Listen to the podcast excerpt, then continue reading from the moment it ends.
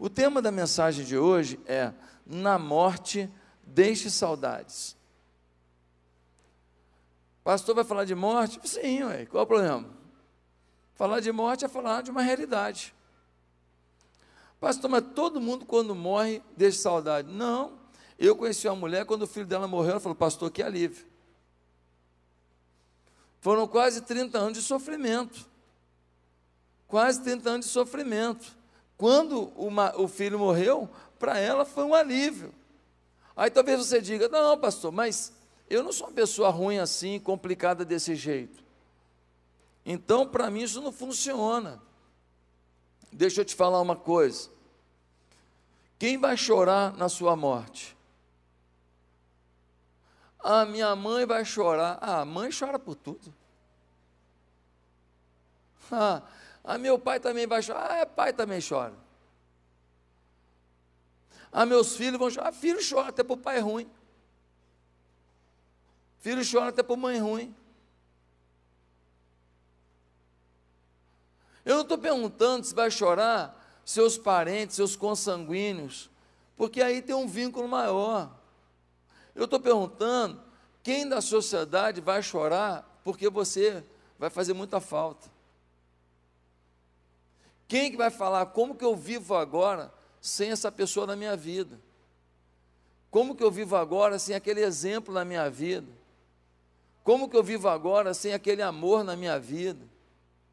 Como que eu vivo agora sem aquelas marcas de Deus na minha vida? Qual é o legado que você vai deixar? Qual é o exemplo que você vai deixar? Quais as marcas que você vai deixar? Quem vai lamentar de verdade e falar: o mundo está pior agora, porque você morreu? Tem um texto na Bíblia que fala de um camarada que, quando ele morreu, ninguém chorou nem a família chorou, nem os súditos, ele era um rei, nem os súditos, nenhum chorou, ninguém chorou. Ele foi sem deixar saudade. E a vida desse rei, chamado Georão, nos ensina demais sobre a nossa vida, que muitas vezes está caminhando para não deixar saudade, e a gente nem tem consciência. Por isso, abra sua Bíblia no texto do segundo livro das Crônicas, no capítulo 21.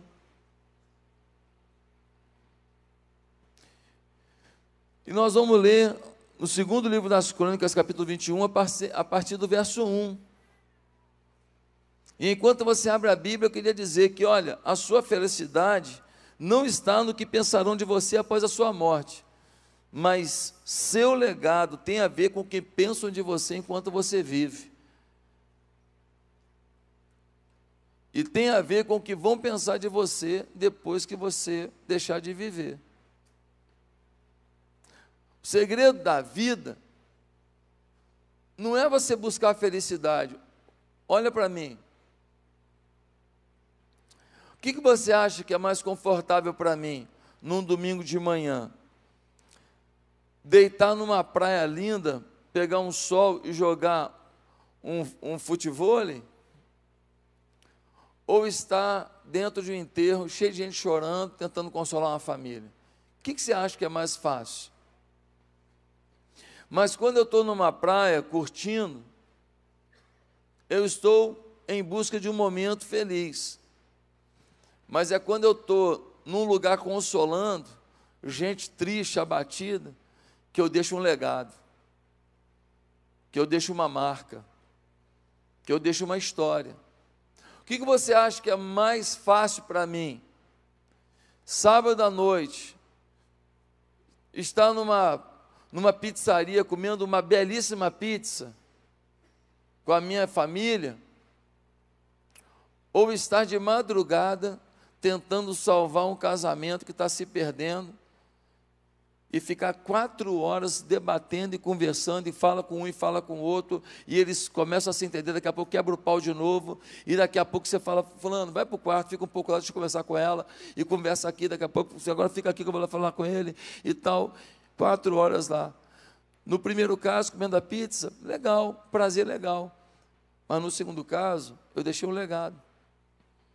Quando aqueles filhos falarem, meu pai e minha mãe nos separaram, por quê? Porque o Josué foi lá em casa. Porque ele passou quatro horas da madrugada na minha casa. Porque ele chorou com os meus pais. Porque ele não aceitou o fim da minha família. Tem hora que a gente acha que o segredo é a felicidade.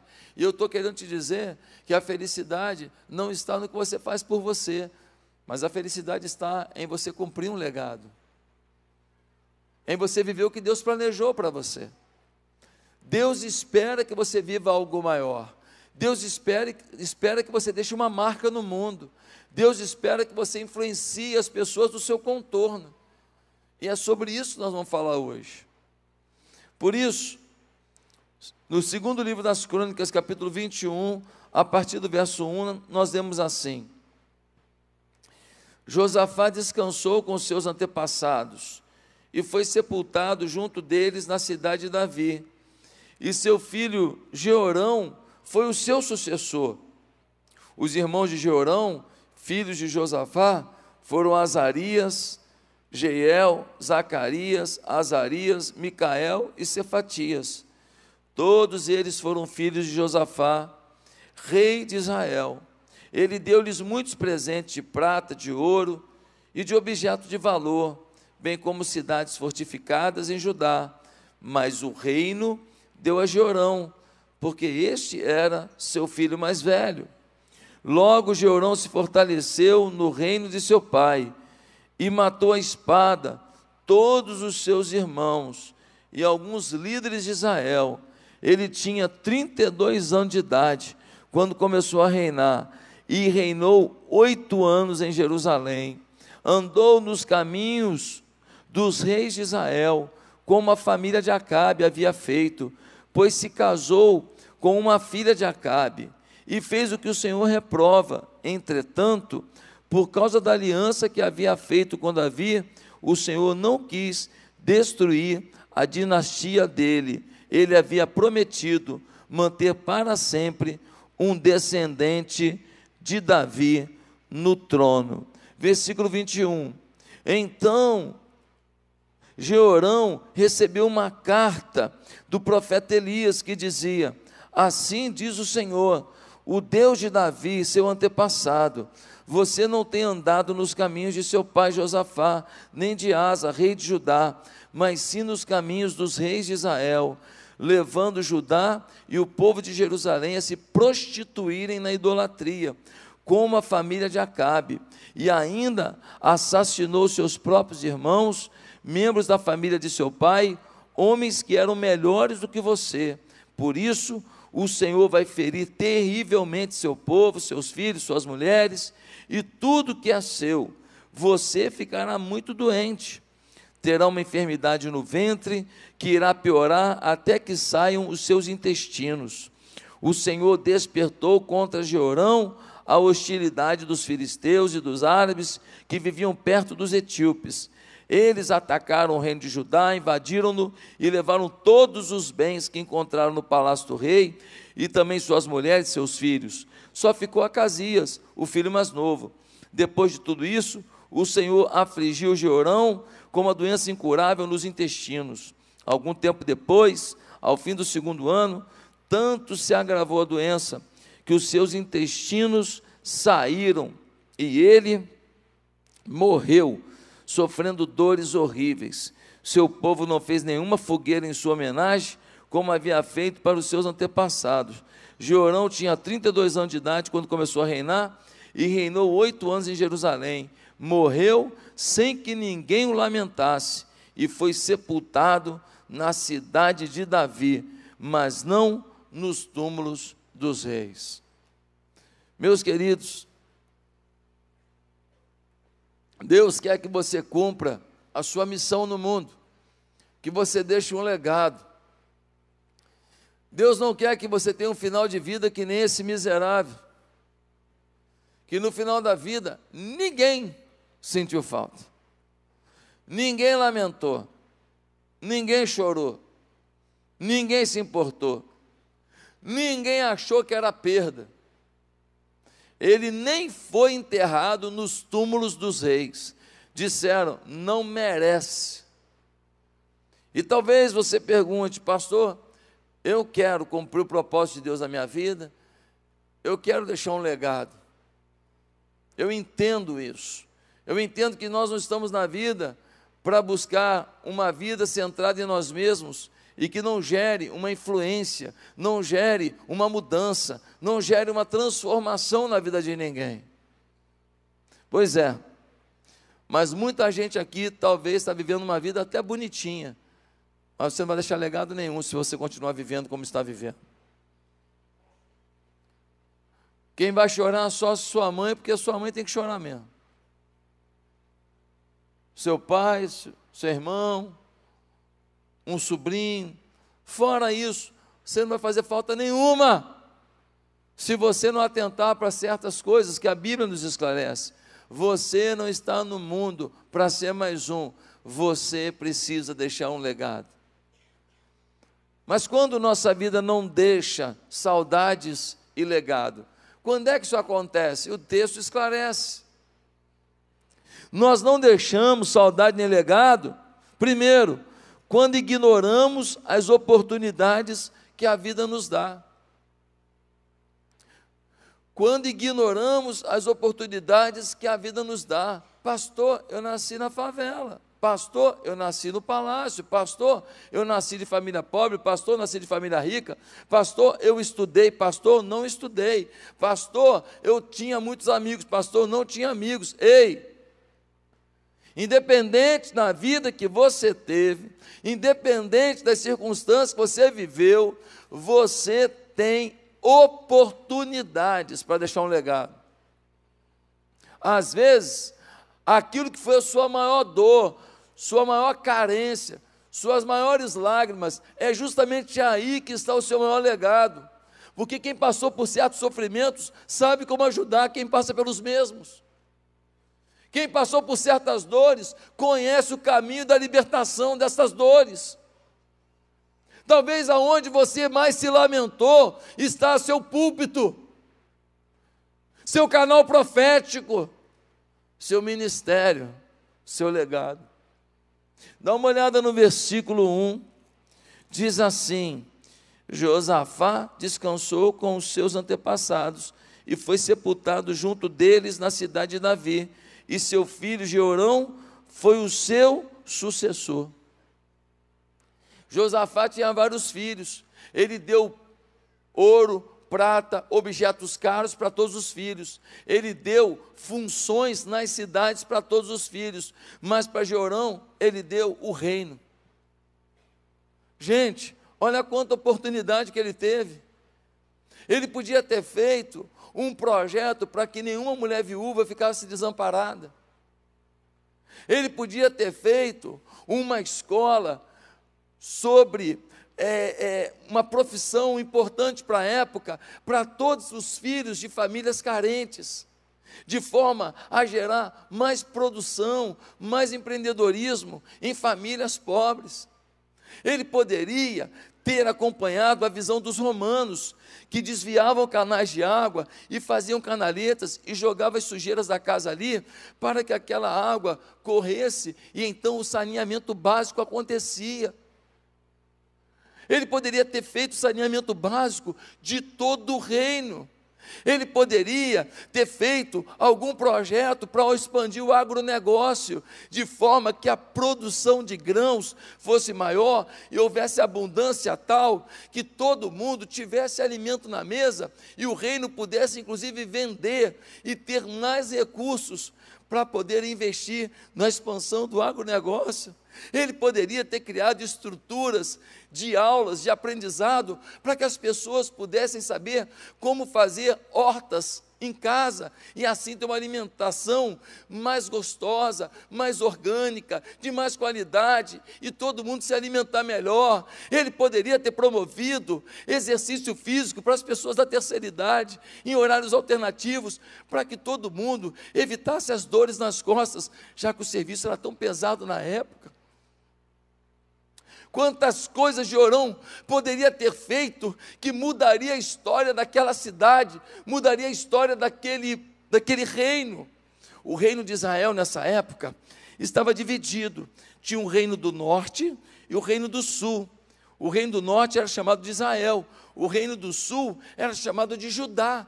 No reino do sul, Jeorão é o rei, é a maior autoridade. Quanta coisa ele poderia ter feito que deixaria o nome dele na história. Mas Jeorão não aproveitou a chance. Jeorão se deixou levar pela idolatria. E quando vem idolatria, vem também urgia, vem também prostituição cultural, vem também mau caratismo, vem também injustiça, vem também exploração da mulher, vem também exploração das crianças, vem também fim de casamentos, vem também dor, miséria, violência. Ele foi por outro caminho.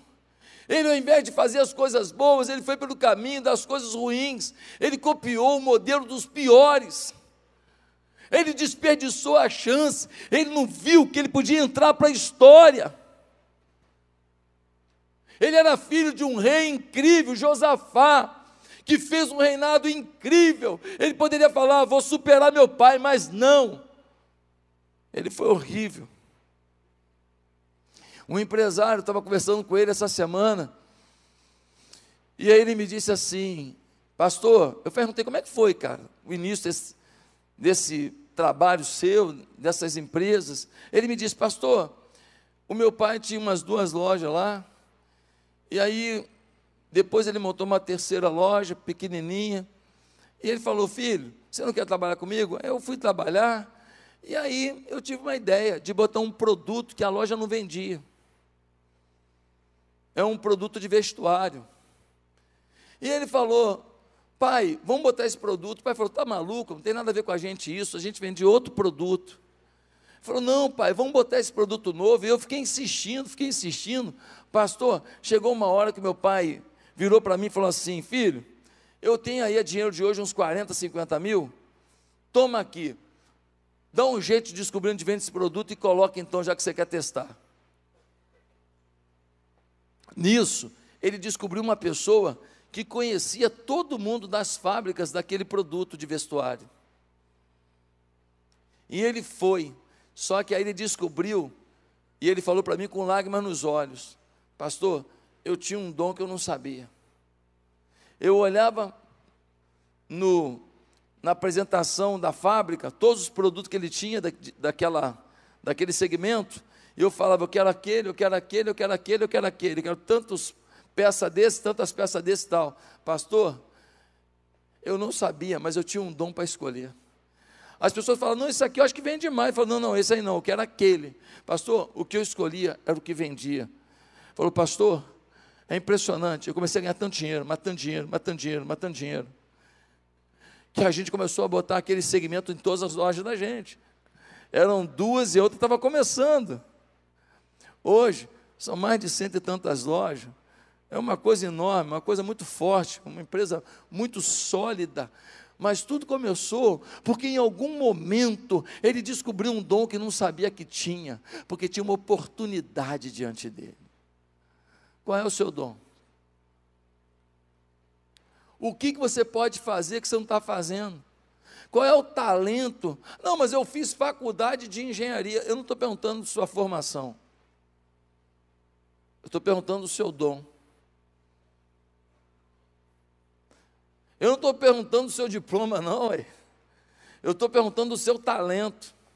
Às vezes o segredo da sua vida não está na sua formação, mas está no seu talento, está no seu dom, está numa ideia que você tem, que vai fazer com que você marque as pessoas, marque a cidade, marque sua família, marque seus amigos, marque seus funcionários e deixe na vida deles uma marca de amor, de esperança, de poder de Deus, de fé, de autoridade, de vitória, de conquista, de recomeço, de não se entregar, de acreditar que maior que está em nós do que aquele que está no mundo. Segundo lugar, quando é que nós não deixamos saudade e não deixamos um legado? Primeiro, quando ignoramos as oportunidades que a vida nos dá. Segundo, quando falhamos em construir alianças. Quando falhamos em construir alianças. Pastor, como assim? Deixa eu te falar. Você não vai chegar aonde você pode sem pessoas.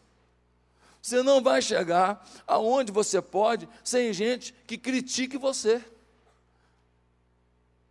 Essas pessoas que te criticam, às vezes, são os seus maiores ajudadores.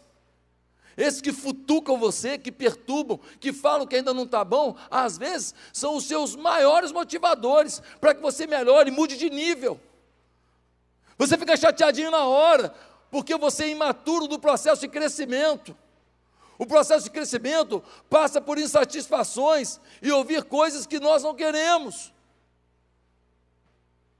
Você não vai cumprir o seu papel com excelência também sem gente que te ajude. Também que só criticar não dá, né? Critica, mas ajuda. Move. Aquela menina que faz lá ginástica olímpica, ela vem correndo. Aí o técnico fala: a perna direita ficou meio centímetro para o lado. Aí a garota, mas eu já estou cansada. Vamos de novo. A menina vem correndo. Aí ele fala: Olha, o dedo esquerdo, o dedo da mão esquerda ficou para o lado. Ela já está irritada, falando: Eu estou morta de cansada, eu não aguento mais, está doendo tudo. Vamos de novo. E a menina vem, e todo dia essa cobrança.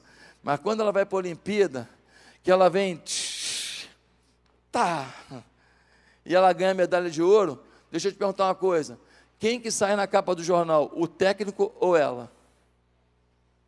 Quem que ganha os contratos de publicidade, o técnico ou ela? Quem que bota uma bufunfa no bolso, o técnico ou ela? Aquele que perturbou ela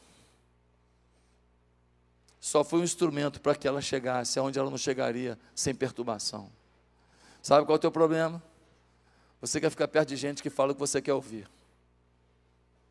Você quer ficar perto de gente que não critica teu trabalho. Você quer ficar perto de gente que só fala as coisas com você com I love you, G-time.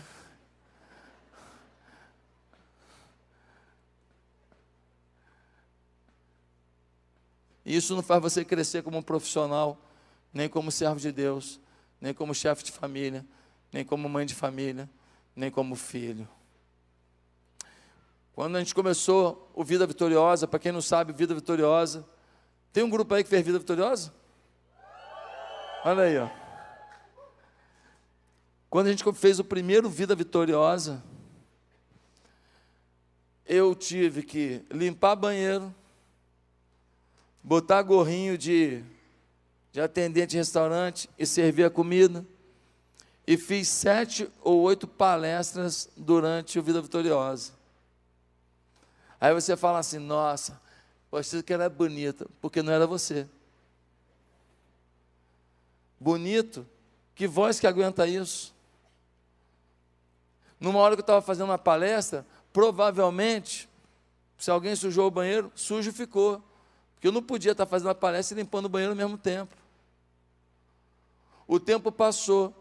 E os pastores de rede é que coordenam hoje os Vida Vitoriosa. Fazem mil vezes melhor do que eu, com mais competência que eu, com mais qualidade que eu, com mais resultado que eu, e eu nem vou lá. Sabe por quê? Porque você precisa fazer aliança. Não é que você vai acreditar em todo mundo cegamente, confiar tudo na sua vida para qualquer pessoa, não. Mas você precisa acreditar no potencial das pessoas. Você precisa acreditar que as pessoas podem fazer bem feito, e você dá um toque aqui, dá um toque ali, e elas vão fazer muito bem feito, e depois de um tempo vão fazer muito melhor que você. Pastor, e você está descansando? Aham. Uhum. Eu estou fazendo alguma coisa que eu não fazia na época. Eu estou fazendo alguma coisa que naquela época, porque eu fazia o Vida Vitoriosa, eu não podia fazer.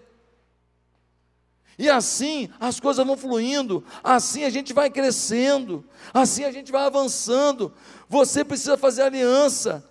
Pastor, mas você falou isso tudo, por que, que o Georão não sabia fazer aliança? Eu vou te falar por quê.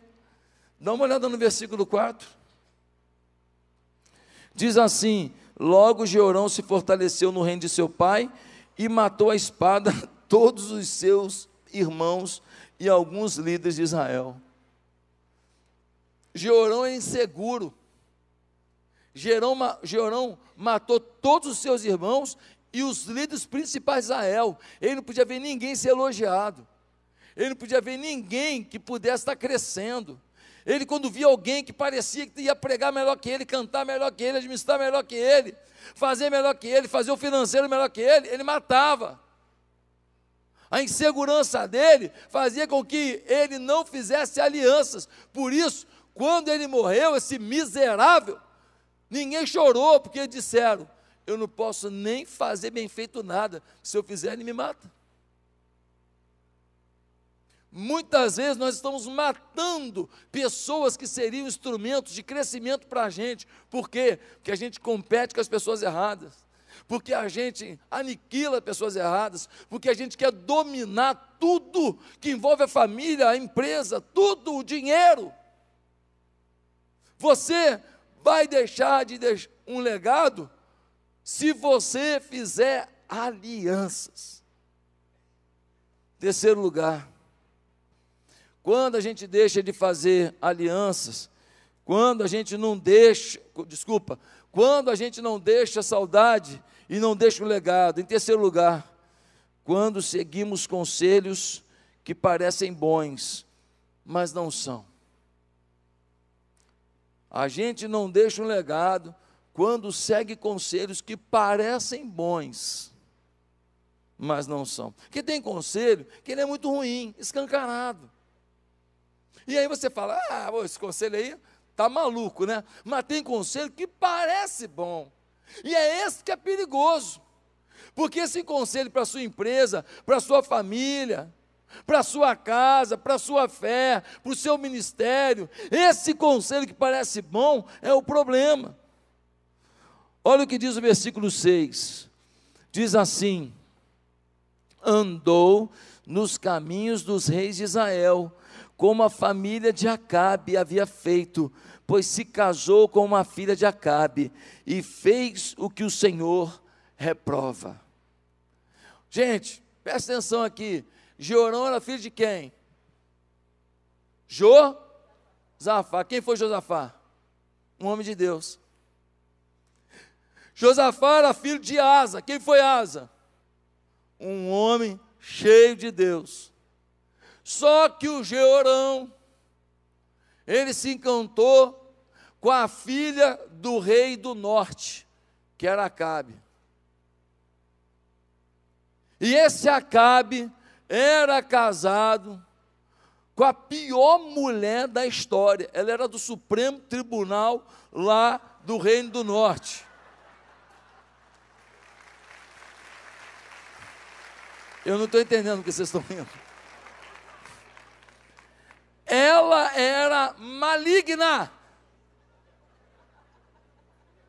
E o nome dela, Jezabel. Você já viu alguém botar o nome da mulher de, da filha de Jezabel? Ah, Jezabelzinha. Você já viu? Você já viu? Você não vê. Você não vê nem Judas, nem Jezabel. Você não vê, ah, oh, Judinha e Jezabelzinha. Você não vê. Por quê? Porque são malignos. Essa mulher era horrível. Gente, essa mulher era tão ruim, tão sanguinária, que até os profetas de Deus tinham medo dela.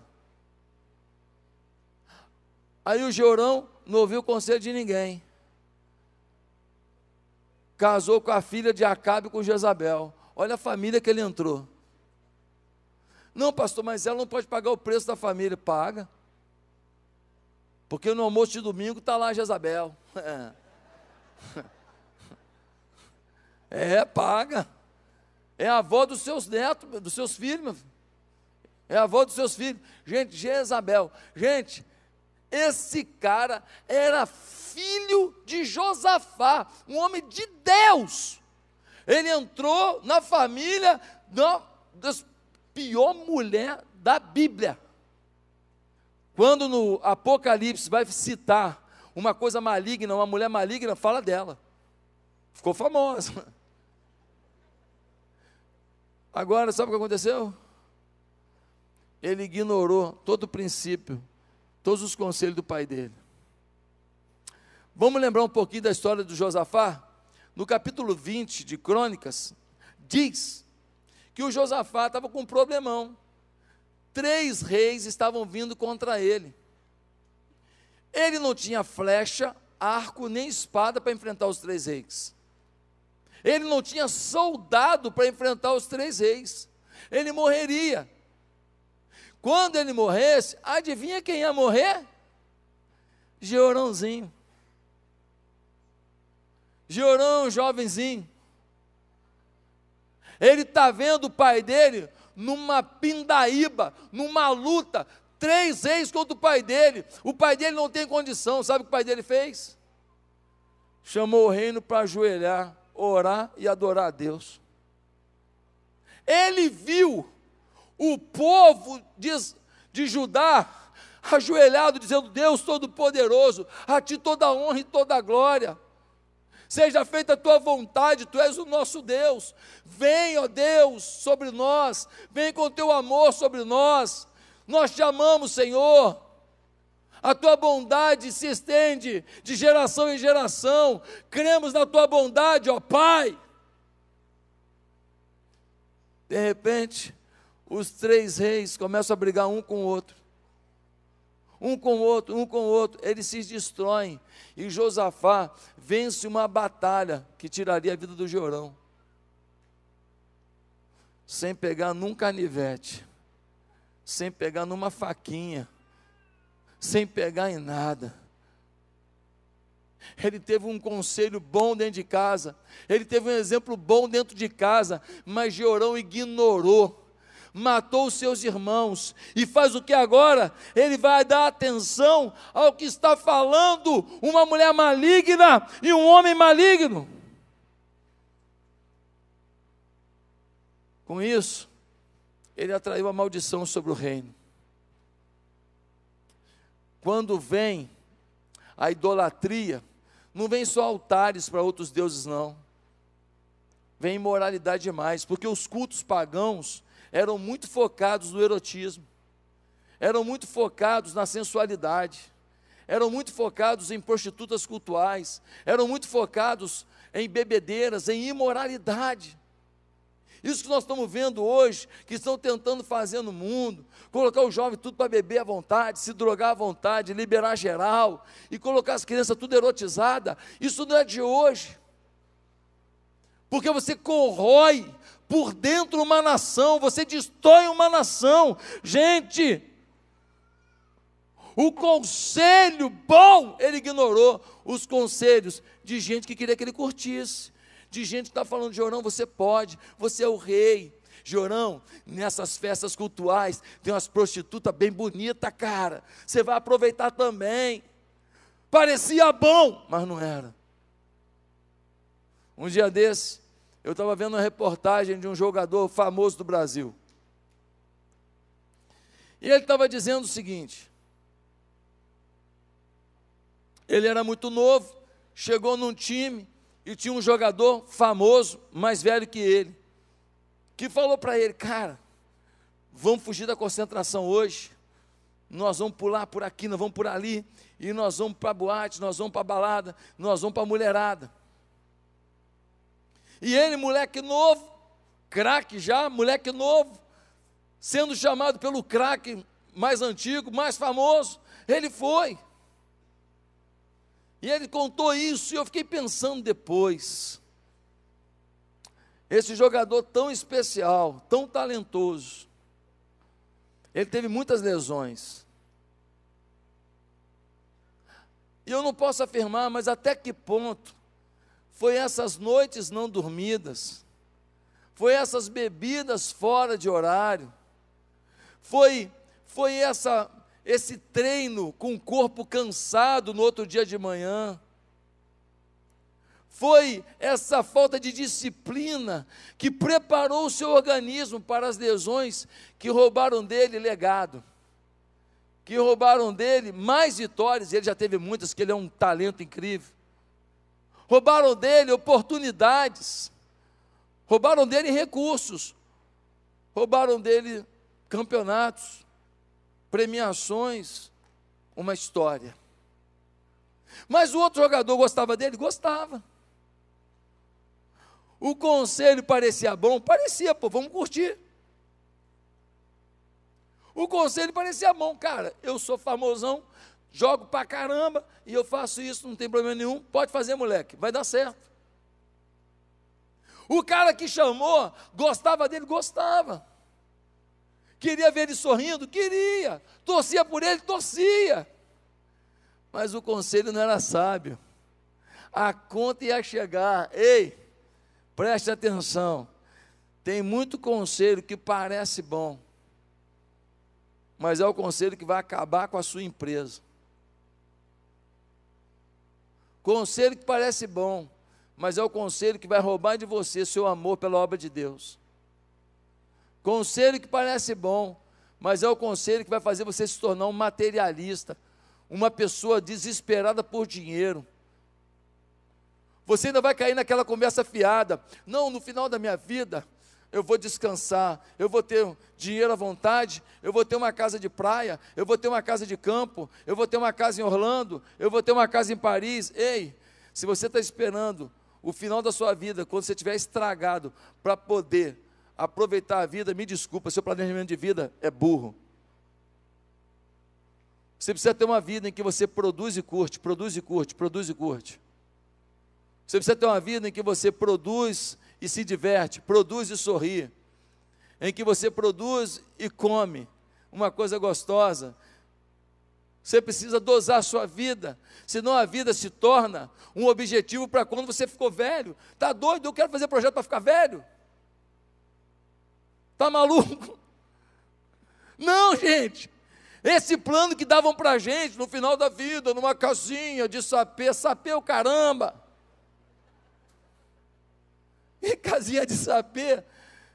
Eu quero é hoje ter amigos, bater um papo, comer um cachorro quente, bater uma bola, brincar, sorrir, trabalhar, me envolver, ganhar gente para Jesus, fazer o melhor que eu puder pelo reino.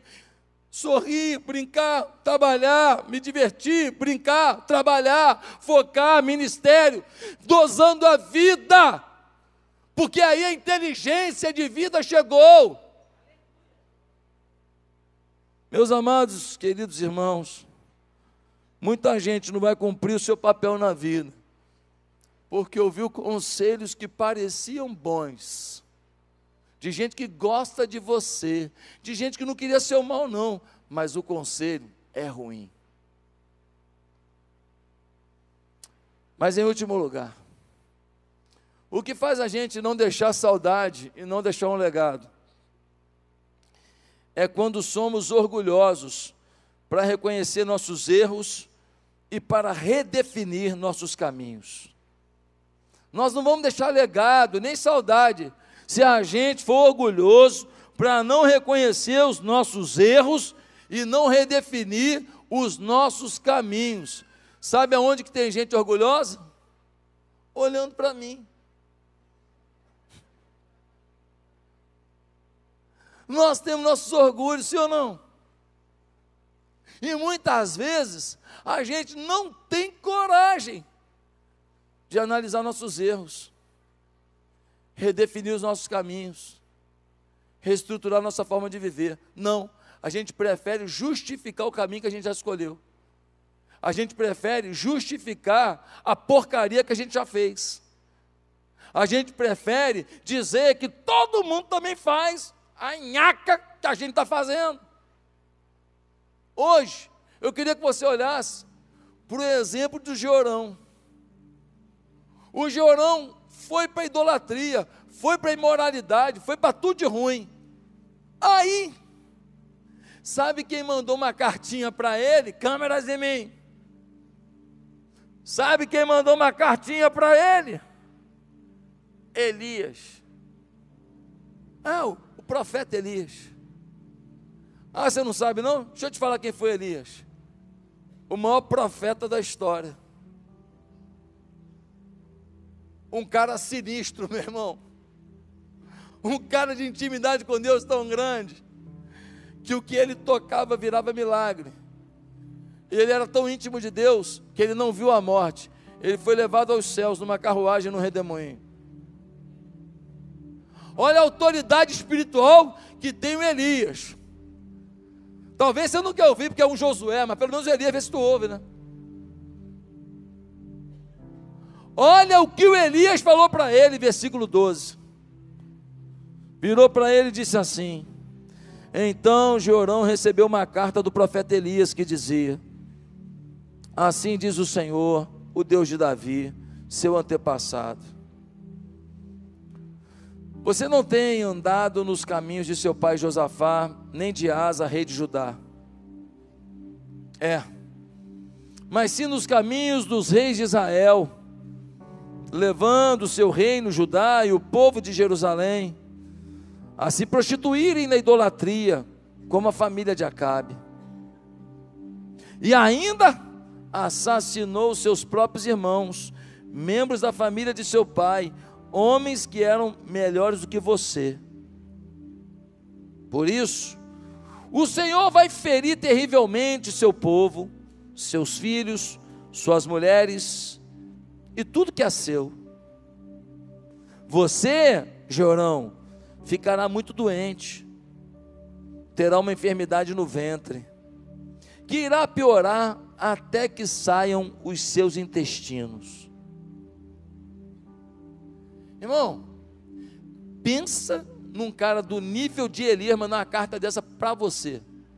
Aí, Jorão, você aprontou tanto, você ferrou o povo. O povo está agora na miséria, o povo está agora na maldade, os casamentos acabando, um conflito generalizado, os patrões explorando os empregados, os empregados acusando os patrões, um inferno. Olha que droga que você fez. Todo mundo afastado de Deus. Só que é o seguinte, chorão, o povo vai pagar o preço, seus filhos vão pagar o preço, suas mulheres vão pagar o preço, e você, chorão, você vai ter, vai perder tudo, vão te roubar tudo, e você vai ter uma doença miserável, que vai começar no teu ventre, e vai botar para fora o teu rim, o teu rim, desculpa, o teu intestino. Os teus intestinos vão sair para fora do teu corpo. Tu vai sentir dor que tu nunca imaginou, Jorão. E depois você vai morrer. Agora, pensa comigo. Você recebe uma carta dessa do profeta Elias. O que Jorão podia ter feito? Jorão podia falar: deu ruim. Agora deu ruim. Podia ir para casa, se trancar no quarto, se curvar diante de Deus e falar: Senhor, aprontei, né? Pô, mas que droga que eu fiz, hein? Meu pai me ensinou o caminho, mas eu não quis. Todo mundo achou que eu escolhi esse caminho porque meu pai não me educou. Ainda queimei o nome do meu pai. Eu que fiz a droga e parecia que era meu pai. Eu que escolhi. Me encantei com a filha de Jezabel. Me deixei levar pelos conselhos daquela mulher tirana, daquele homem perverso. Olha que droga que eu fiz. Senhor, queria te fazer um pedido. O senhor tem que resolver, resolve comigo. O senhor tem que me punir?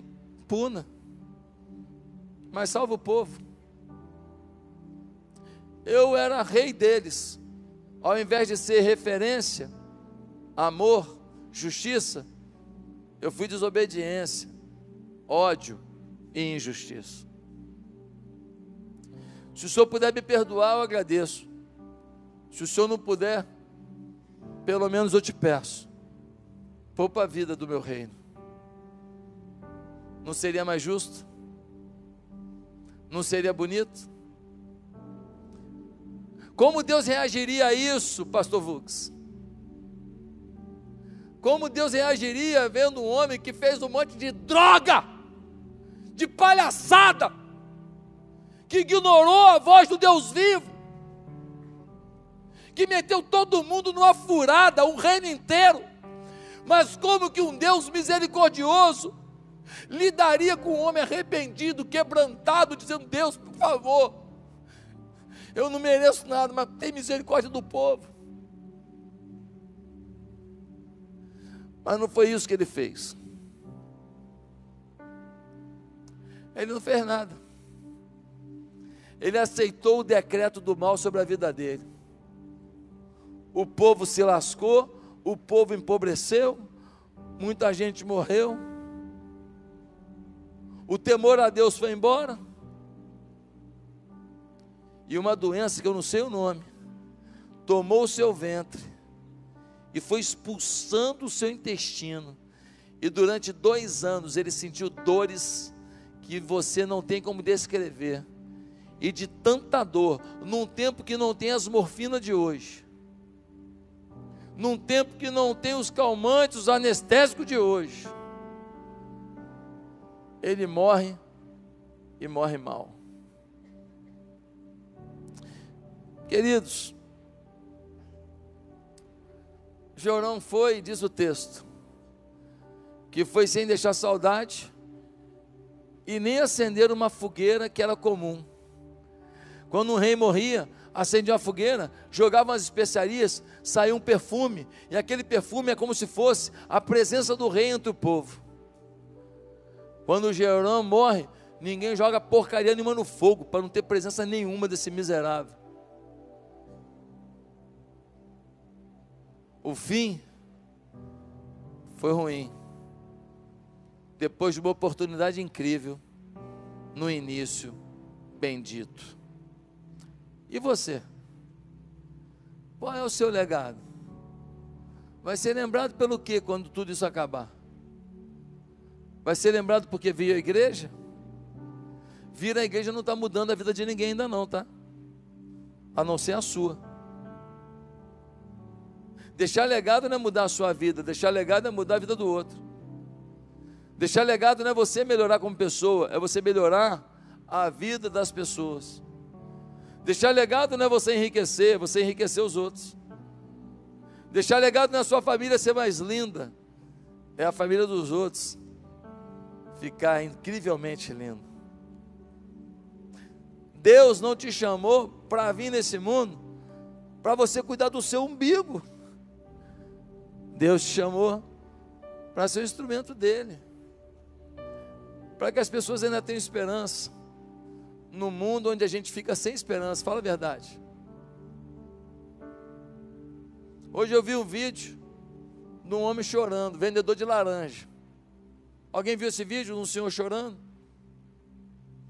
Preocupado com o rumo da nação? Alguns viram. Um senhor chorando. Perguntaram o que está vendo. Ele falou: Eu não sei no que vai dar isso. Um homem com seus setenta e poucos anos, tendo que vender sua laranja do dia a dia, para poder ainda ter o seu pão de cada dia, e sem saber se vai ter laranja amanhã. As pessoas precisam de gente como você, que leve para eles uma mensagem de esperança e que diga: se faltar laranja, vai ter tangerina. Se faltar tangerina, Deus vai colocar banana. Se não tiver banana, vai maçã. E se não tiver nada, vai ter eu aqui, porque eu sou teu irmão. O nosso Deus quer que a gente seja instrumento para promover a visão sobre Ele a benção dele por onde a gente passar. E aí? Vai deixar legado? Ou vai morrer sem deixar saudade? Curva a sua cabeça.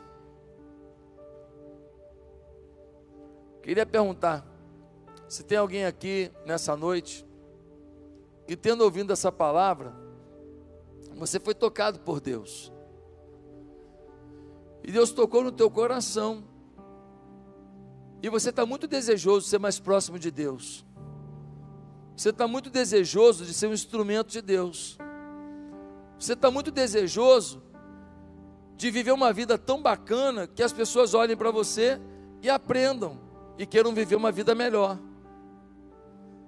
Será que você dessa noite não gostaria de fazer uma oração comigo, entregando a sua vida a Jesus? Entregando o seu caminho a Jesus? Foi o que eu fiz na minha vida. Não tem segredo. O segredo foi que eu decidi confiar nele, buscar a presença dele, decidir com ele. Ele que mudou a minha vida. Sem ele eu estou lascado, eu estou perdido. Sem ele, meu Deus do céu, eu só vou escutar os conselhos ruins. E eu não vou conseguir discernir quais são os conselhos bons.